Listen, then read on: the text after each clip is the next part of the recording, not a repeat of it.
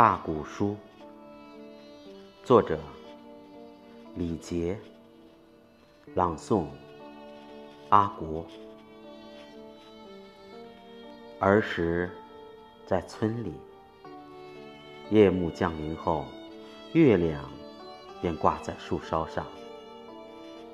村大卖场里，男女老少围成一圈，静静的听说书人拉开历史的帷幕。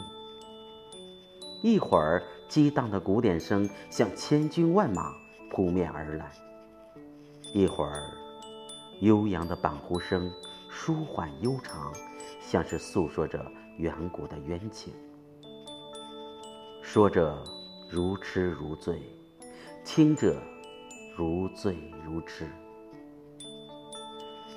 这是总在我脑海里浮现出来的说书场面，时而清晰，时而模糊，一直温暖着我童年的记忆。那时节，乡村还没有通电，晚上照明都是点煤油灯，乡村生活十分单调枯燥。而越是这样，乡亲们对文化娱乐的渴求就越强烈。要是村里放场电影，唱几天大戏，整个村子乃至附近村子。都像过年一样的热闹和高兴。放下手中的农活，穿上干净的衣裳，邀来亲戚好友到家喝上两杯，住上几天，共同享受那来之不易的文化大餐。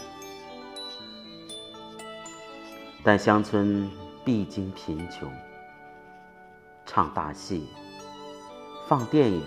一年也谈不上一回，更多的时候是晚上没事时围着老年人听说古，听他咬着烟袋嘴讲那些奇奇怪怪的故事，还有就是总盼望着说书的能来。淮北平原上把说书称为唱大鼓书，说书人不光说。更多的是用唱来讲述故事情节。说书也有两人合作的，一人专门拉弦子，一人边打鼓子边唱，很像现在的乐队组合配合的十分默契。还有一个人的，没有了弦子伴奏，仅有一面大鼓敲起来，咚咚作响。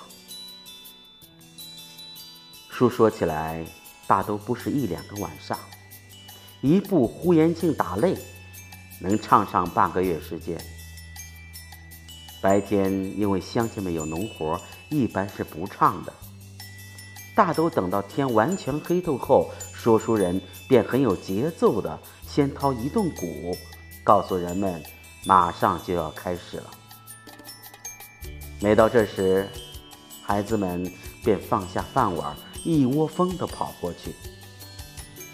家庭主妇们收拾家务，也比平时麻利了许多。喂好猪，锁好门，三三两两地拿着小凳子结伴而来，围坐在说书人的周围，说笑着等待故事的开始，享受着劳累一天后难得的清闲。说书人总爱念一首诗作为故事的开场白，都是通俗易懂的。我隐约记得几句：“天上下雨地下流，两口打架不记仇。白天吃的一锅饭，晚上还得睡一头。”接着便点入正题，家唱家说着讲起故事。一会儿男，一会儿女，一会儿公子落难小姐救，一会儿奸臣挡道害忠良。听着，渐渐物我两忘，虽情节悲喜。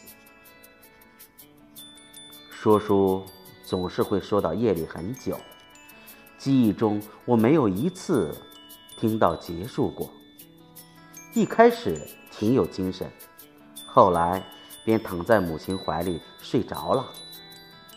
醒来时天已大亮，正躺在自家床上，忙问母亲：“左说到哪儿了？谁得救了吗？”母亲便装作生气的埋怨我：“见你睡着了，害怕你冻病了，就赶紧把你抱回家了，害得我也没听完。”听说书也上瘾，因故事情节一环套着一环，总想知道答案。而有了答案，又出现了新情况，周而复始，很像烦恼，挥之不尽。说书人也好在最紧张的时刻戛然而止，让你带着焦虑，期待明天的答案。那时说书人的报酬并不高，说十几个晚上也不过每家两斤玉米，有村干部挨家收，住宿吃饭也不讲究，找一户住房宽敞的人家打个地铺就能睡。说书人走后，村里总会围绕所说的故事讨论很长时间。也有记忆好的青年，常学着说书人的样子来上一段。可能缺少大鼓和弦子的衬托吧，始终没有说书人唱的那么好听。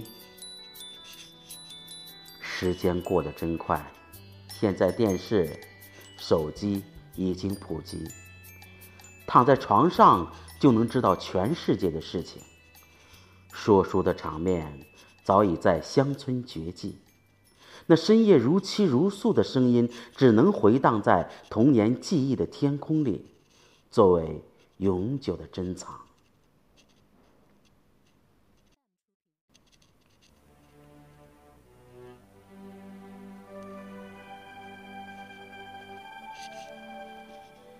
夜色沉沉，月明星稀，鼓声伴着弦声回荡。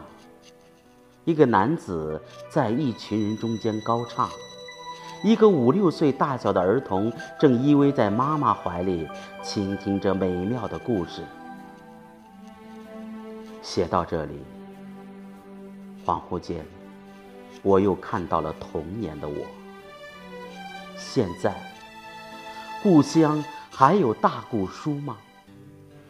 还有那份童年的美好吗？